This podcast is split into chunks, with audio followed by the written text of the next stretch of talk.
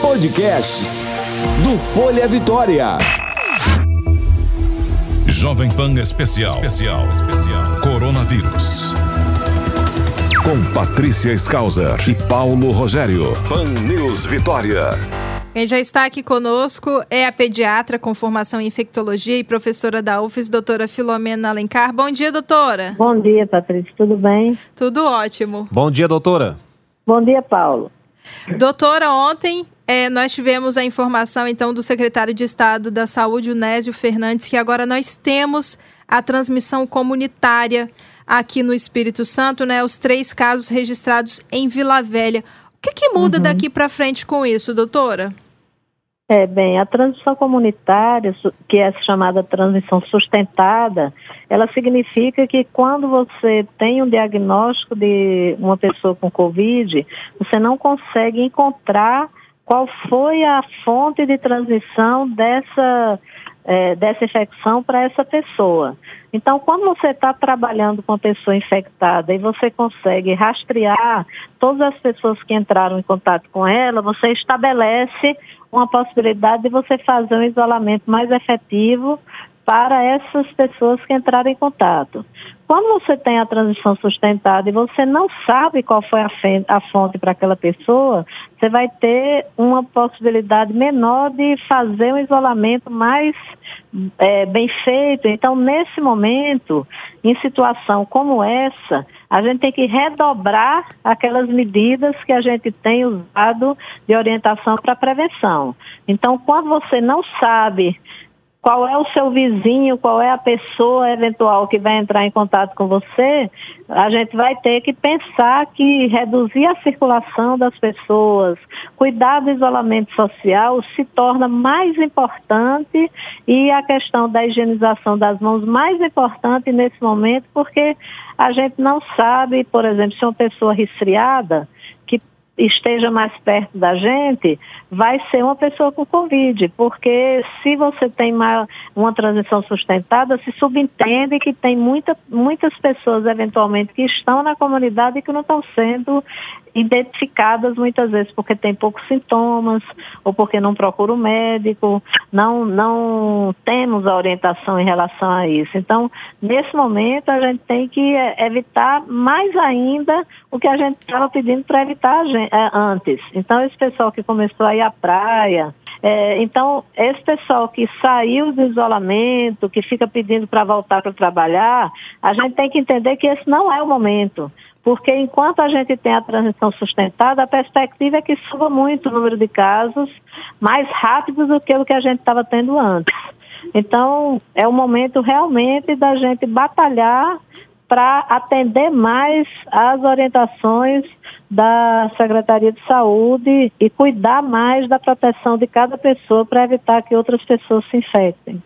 Doutora, dá para afirmar que aqui na Grande Vitória a situação do município de Vila Velha é a mais preocupante diante dos números já divulgados em boletins da Secretaria de Saúde?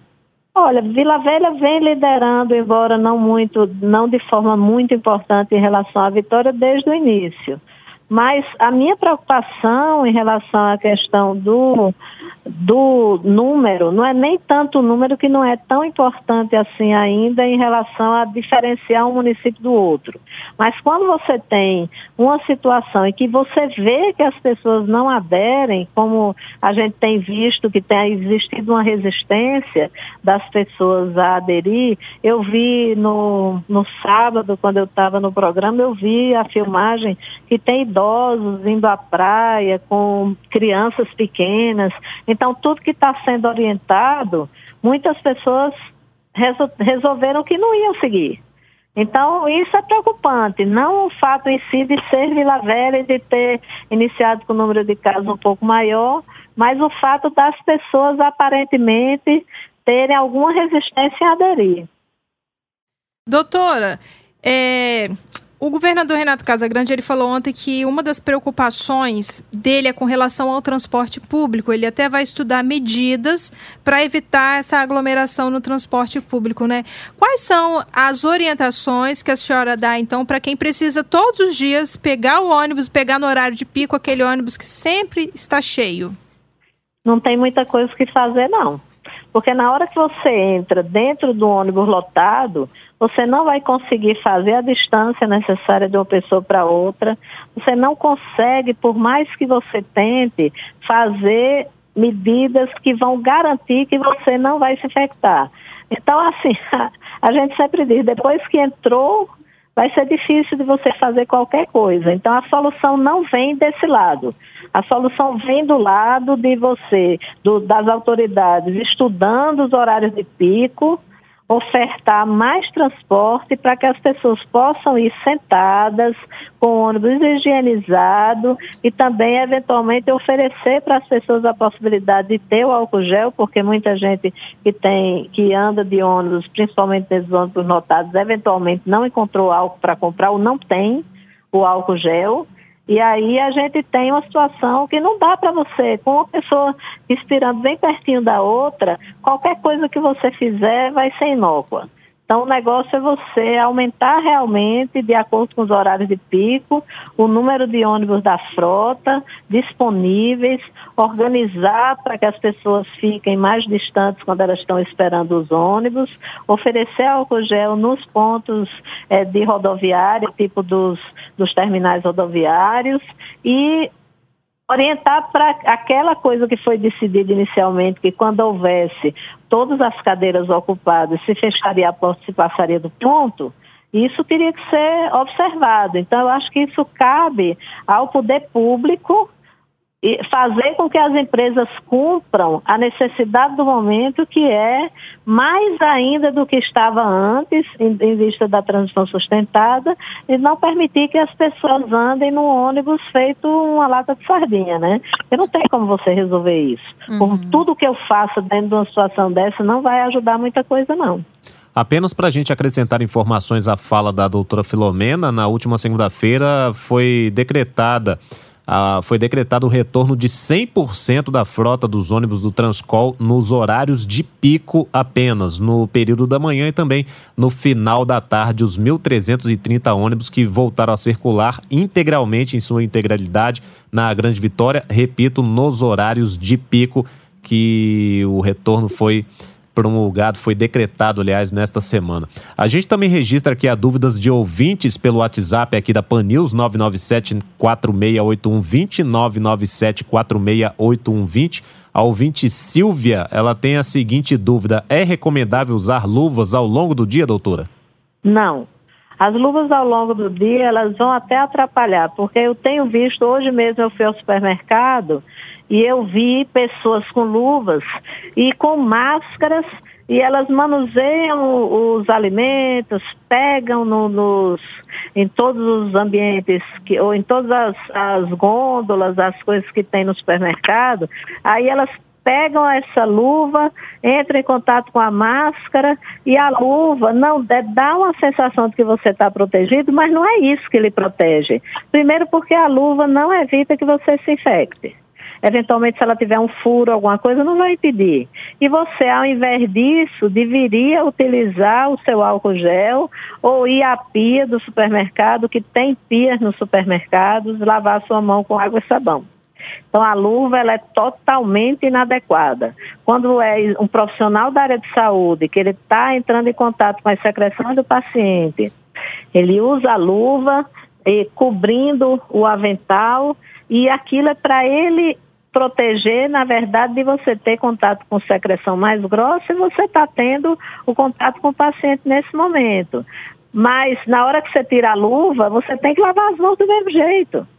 Então as pessoas estão tendo uma, uma, confiança inadequada no uso de luva e estão se expondo muito mais do que se estivessem sem luva e se lembrassem de periodicamente higienizar as mãos.